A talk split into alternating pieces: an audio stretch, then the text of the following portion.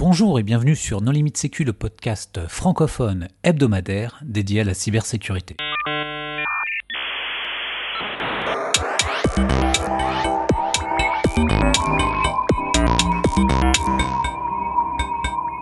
Alors aujourd'hui, un épisode sur la vulnérabilité euh, qui vient d'être découverte il y a peu, qui s'appelle Curveball.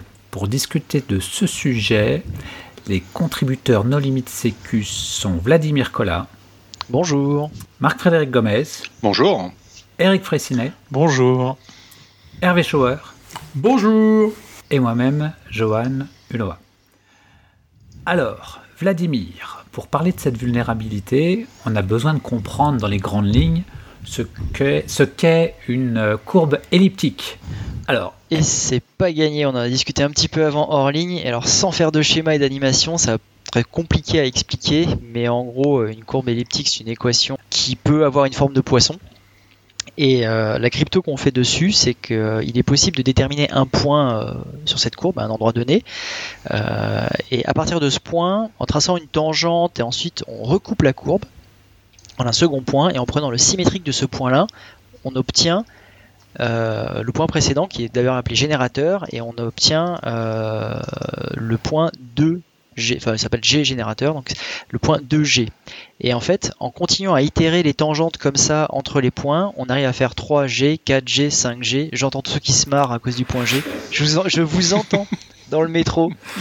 Euh, et donc en fait, on peut itérer comme ça et, euh, et obtenir un certain nombre de valeurs. Euh, et l'intérêt, c'est que pour euh, un grand nombre d'additions entre guillemets de cette valeur G, euh, on est obligé de calculer les valeurs précédentes. C'est un peu comme les décimales de pi. Tu es obligé de, euh, calculer la décimale précédente pour pouvoir euh, connaître la décimale suivante. Donc pour des petites valeurs, des petits, euh, des petits nombres, c'est facile. Mais par contre, quand tu arrives à des très très très grandes valeurs de en fait n, g, c'est très compliqué à le calculer. et l'intérêt, c'est donc que cette valeur-là, ce n, ce sera ta clé privée et la combinaison n, g, donc le, ce sera ta clé publique et de la clé publique, tu ne peux pas, ou alors c'est très très compliqué, retrouver ta clé privée. Alors ça c'est bien, sauf que le problème avec ça, c'est que euh, comme ta clé est publique, potentiellement, euh, avec cette euh, valeur-là, tu peux proposer une autre, un autre point G initial sur ta courbe, et donc avoir une autre combinaison, mais qui arrive avec, entre guillemets, cette même clé publique. Et, et quand tu fournis, quand tu fais de la, clé, euh, la crypto asymétrique et que tu euh, utilises les courbes elliptiques, comme, avec RSA, tu fournis, tu fournis un certain nombre d'éléments. Tu fournis la courbe, le générateur et la clé publique. Euh, le problème avec la librairie crypto de Microsoft, c'est que elle faisait confiance au générateur G qui était fourni avec le certificat et la signature et, non, et ne le comparait pas avec celui de l'autorité de certification qui était associé. C'est-à-dire qu'en gros, euh, tu pouvais, euh, pour une autorité de certification donnée, à partir de sa clé, enfin tu pouvais, tu peux, à partir de sa clé publique, tu peux générer un nouveau générateur et euh, une autre clé privée qui te permet de signer des choses en lieu et place de cette autorité de certification. Donc pour, la, pour tout ce qui est la compréhension des courbes elliptiques, nous ajouterons sur le site et éventuellement sur Twitter un lien vers une petite vidéo qui fait 8 minutes, bon, en anglais, mais qui est très très didactique et qui permet tout de suite de comprendre comment fonctionne la crypto à base de courbes elliptiques. Donc dans les grandes lignes, en fait, grâce à tu la peux clé usurper, tu peux usurper, enfin tu peux générer une autre clé privée valide, tout comme la clé privée originale que tu ne connais pas, mais tu peux créer une autre clé privée valide qui te permettra de signer euh, les éléments. Et si tu ne compares pas euh, bah, les deux générateurs, eh ben, tu peux comme l'a fait Microsoft, tu peux te retrouver avec du spoofing, donc de l'usurpation euh, d'autorité de certification Alors, et de signature. J'ai bien compris que c'était une, euh, une vulnérabilité dans l'implémentation, mais est-ce que euh, les, spécialistes remettent en cause, du coup, avec ce, type de, risque, le principe même de, ces courbes électiques, où ils, considèrent que, par ailleurs, c'est suffisamment performant et sûr? Ah, mais là, c'est pas lié aux courbes électiques. Hein. lié sur un problème d'implémentation. Tu sais, c'est comme si dans ton code, tu, euh, tu oubliais de vérifier euh, l'autorité de certification. Enfin, c'est juste une erreur euh, de logique et de code. C'est pas un problème. Ouais, c'est un problème d'implémentation, quoi. C'est le. Oui. C'est ce qui est très C'est pas, un pro- étonnant. c'est pas un problème crypto, Mm. c'est un problème juste de, de code. Ce qui est très, ce qui est très étonnant, c'est qu'un tel oubli, un, il n'est il est pas été détecté euh, plus tôt, et, et qui s'en est aperçu quand? Bah, ceux qui avaient exploité longuement cette faille. Alors ça, c'est- ça c'est pas dit. Attends, je reviens juste sur le- le- la vulnérabilité en soi. Euh, Aujourd'hui, il y a eu deux codes d'exploitation qui ont été publiés sur GitHub. Euh, donc un, une personne que je ne connaissais pas, un, compte qui a été créé très, très récemment, Holypone, euh, qui propose de générer en cinq lignes de commande soit une signature de binaire, soit une signature de certificat. Et il y a Kudelski aussi sur son euh, GitHub qui a publié euh, des choses intéressantes pour faire à peu près la même chose.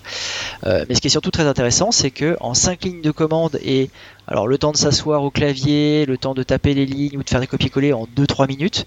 En 2-3 minutes, ça permet d'usurper, alors pas n'importe quelle autorité de certification, mais une autorité de certification qui utilise les courbes elliptiques. Alors j'ai regardé dans mon magasin de certificats Windows euh, 10 et je n'en ai que 3.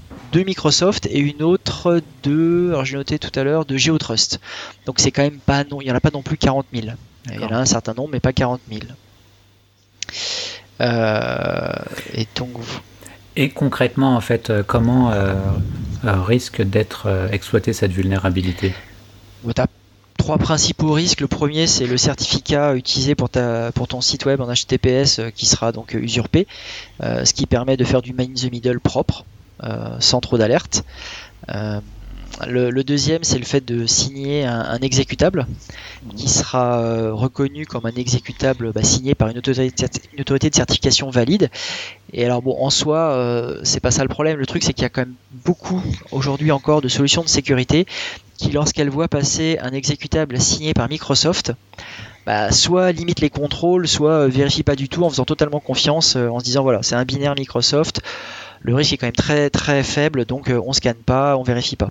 Donc il y a ce risque-là. Bon là, ça, franchement, forcément, ça, le- ce risque n'existe plus puisque toutes les solutions de sécurité, je l'espère, se sont mises à jour. Et après, il y a le problème de- des communications chiffrées, c'est-à-dire email et autres. euh, euh, tout ce qui est VPN, j'ai un doute. euh, c'est à, à voir. Je, je suis pas sûr que ce soit totalement exploitable. J'ai vu aussi passer sur Twitter des gens qui disaient que les tickets Kerberos po- pouvaient potentiellement être usurpés. Pour moi, non, parce qu'en fait, ça utilise de la crypto symétrique pour la signature du ticket et du pack. Donc pour moi, ça peut pas être, ça peut pas être usurpé. Euh, après, il y aura peut-être d'autres choses qui vont sortir, mais principalement, c'est surtout euh, le- les gros trucs, c'est euh, certificats utilisés pour, euh, par exemple, des sites web, du service web ou autre chose, et exécutables. Enfin, certificat pour une identité, pour présenter une identité. Et c'était vraiment une implémentation propriétaire. Il n'y avait pas d'autres implémentations similaires connues, a priori, de, J'ai pas. cette librairie. J'ai rien lu là-dessus. Après, euh, c'est quand même très très récent. On peut parler rapidement de la timeline, euh, donc de la chronologie des événements. Donc la vulnérabilité a été découverte, on ne sait pas quand, euh, par la NSA, qui euh, donc l'a remontée à Microsoft. Donc la semaine euh, précédant la publication, ça a été euh, annoncé un certain nombre de partenaires privilégiés de Microsoft, euh, dont a priori le CERTFR, qui donc une semaine avant la publication a communiqué l'information, ce qui a permis à un certain nombre de personnes de se préparer. euh. Alors comme il y avait peu d'informations, on savait pas trop est-ce que c'était Windows 10, Windows 7 aussi, euh, euh, c'était Windows 2016, 2019, enfin, et, ainsi que la portée de la vulnérabilité, c'était pas très connu. Non, c'était Euh, surtout un bulletin d'alerte. hein. C'était de se Ouais. préparer euh, dans la communication du CRTFR. Était euh, dire attention, une vulnérabilité va sortir le 14 euh, janvier. Merci de préparer vos patchs. Il n'y avait pas le détail. On savait pas encore exactement. Il y avait quelques nuances. La Et communication. alors comme c'est un- comme c'est une problématique crypto et que les binaires Microsoft sont signés, est-ce que les mises à jour sont signées en elliptique ou en RSA Comment tu Alors enfin, j'ai vérifié, elles sont toutes signées en RSA, donc on peut faire confiance euh, aux mises à jour Windows. Elles ne peuvent pas être vérolées euh, comme ça. Et oui, Donc parce ça c'était assez rigolo. avant d'installer le patch, tu sais pas en fait si. euh, Eh ben non. C'est comme il y avait eu un problème avec une clé à un moment chez Microsoft, je sais plus il y a longtemps, où en fait il fallait vraiment vérifier la clé avant la mise à jour parce que potentiellement tu risquais de, de récupérer quelque chose de malveillant. Euh, mais je, ferai juste une petite aparté sur euh, la NSA et sur ce euh, responsive disclosure. Il y a, donc il y a quelques années, en 2015, la NSA avait publié une espèce d'infographie sur leur site pour vanter le fait qu'avec leur programme de remontée de vulnérabilité, ils remontaient 91% des vulnérabilités qu'ils découvraient pour les faire corriger. Et après, il en restait 9% euh, qui, soit en grande partie, étaient déjà corrigés par les auditeurs, soit étaient gardés pour des intérêts nationaux, euh, comprendre, se les garder pour les exploiter. Euh, donc on peut se dire que 91% c'est énorme, c'est vraiment bien de leur part.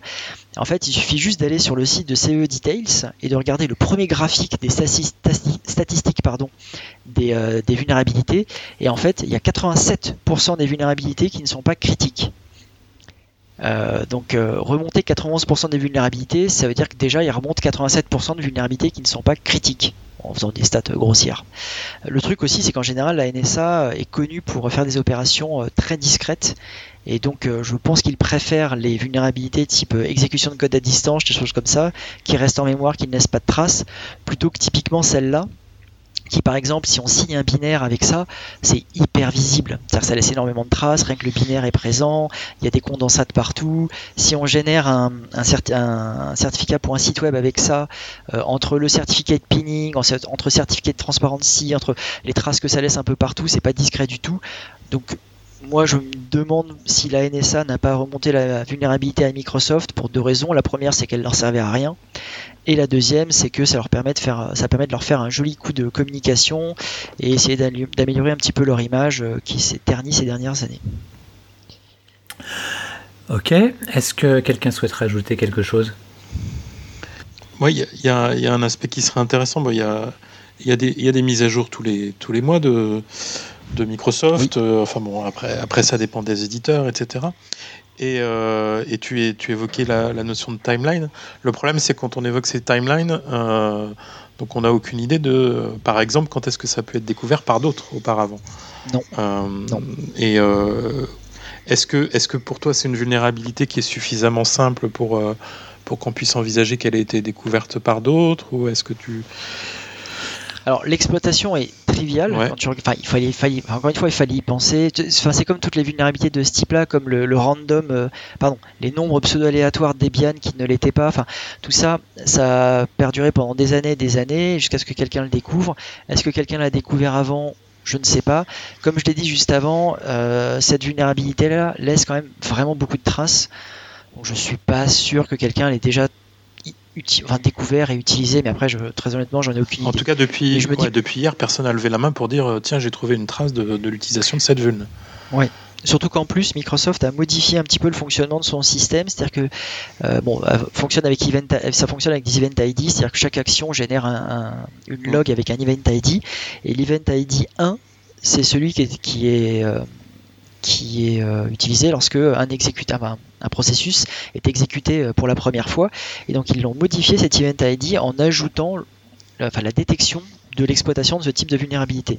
C'est-à-dire que si tu exécutes un, programme qui exploite euh, cette usurpation d'autorité de certification, de signature, tu as une alerte dans tes logs avec même le nom de la CVE et que potentiellement c'est en train de l'exploiter.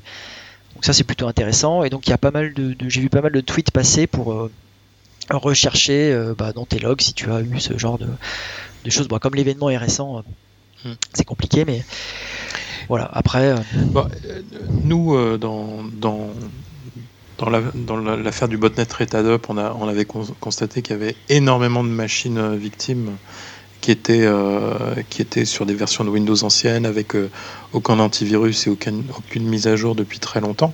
Moi, c'est ce qui me préoccupe le plus dans, ce type d'annonce, c'est que en fait, là, on, est entre personnes et, euh, et vers un public qui tient à jour ces machines, mais il y a, y a, des gros parcs dans le monde qui se tiennent pas à jour. Et comment est-ce qu'on peut encore améliorer Est-ce que cette communication peut aider à améliorer le rythme des mises à jour, la disponibilité de ces mises à jour pour plus de monde? Très honnêtement, je ne pense pas, parce que si tu regardes bien, euh, il y a quand même beaucoup de choses qui sortent dans l'actualité depuis des années et des années. La situation s'améliore pas plus que ça. C'est-à-dire qu'en fait, ceux qui, sont, euh, ceux qui savent, savent, euh, appliquent, et le reste n'applique pas. En plus, cette, vulnérabilité est quand même très intéressante parce que sur, des audits ou des pentests, moi je sais qu'elle fera partie des choses que je vais garder de côté, qui sont simples à exploiter, qui peuvent être intéressantes sur des audits. Il y a quand même les ransomware qui ont joué un rôle, on va dire, éducatif, hein, puisque Quand euh, tu Oui. t'es fait prendre une fois, euh, Ouais, mais c'est toujours pareil, on est dans la Quand tu sensibilisation. t'es fait prendre une fois, Quand tu, voilà, tu t'es fait prendre une fois. Le, t'as beaucoup encore d'entreprises et euh, tu le vois aussi au niveau des particuliers. Ils sont pas du tout concernés. Là, la faille Windows 10, ça reste quand même dans un milieu très fermé. Euh, le gars qui vend des parasols, il a son petit informatique, sa petite compta, etc. Euh, s'il n'a pas un Windows Update automatique qui lui mettra le, patch, bah, il verra peut-être l'année prochaine. Après, le- le- d'ailleurs, Microsoft, je crois que le niveau de criticité de la vulnérabilité, il est important, mais pas plus que ça. Ce qui se comprend, parce qu'au final, c'est ça n'est pas une exécution de code à distance sans authentification. C'est, il faut quand même que tu aies quelques étapes avant de pouvoir l'utiliser.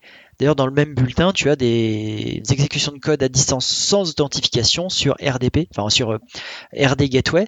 Euh, donc c'est pas tout à fait RDP, mais ça c'est beaucoup plus critique. Bon, par contre, RD Gateway c'est pas très utilisé. Mais Voilà, moi je pense que c'est ce qui est vraiment important de dire à nos auditeurs, c'est que finalement ça fait la une de l'actualité, mais c'est pas du tout quelque chose de grave. Quand même. Oui, mais enfin, Il y a compromission il y a quand même du poste à la fin, Hervé. grave. Attends, à la fin, Hervé, t'as ton poste qui est compromis. Et euh, c'est vrai que si on se met à chercher la- les vulnérabilités les plus critiques, on pourrait parler de celles de Citrix euh, aussi, etc., qui Ah sont bah, qui eux exploitées. C'est pour moi est beaucoup plus grave. Oui, mais c'est toujours pareil. grave. On arrive toujours à la compromission d'un système d'information. Tu peux. Alors la différence c'est qu'avec Citrix c'est direct, Ouais. Quasiment. Là tu dois quand même monter un scénario en plusieurs étapes pour arriver à une Et compromission. comme tu l'as très bien souligné, tu laisses énormément de traces. Mais par contre le problème c'est qu'aujourd'hui toute notre confiance est quand même basée sur la crypto, les signatures, le chiffrement, et que là tu as toute une partie de la crypto euh, qui prend cher. Alors Non, non, c'est corrigé donc. euh, ça, ça, ça montre à nouveau un problème récurrent qui, qui est l'implémentation et le contrôle, l'audit des implémentations. En ça, en soi, c'est intéressant. Bon, eh bien, ça me semble être euh, une excellente euh, conclusion. Cher- Merci. C'est donc euh, appliquer les correctifs euh, de sécurité sans tarder. Tout à fait. Chers auditeurs, nous espérons que cet épisode vous aura intéressé et nous vous donnons rendez-vous la semaine prochaine pour un nouveau podcast. Au revoir. Au revoir. Au revoir. Au revoir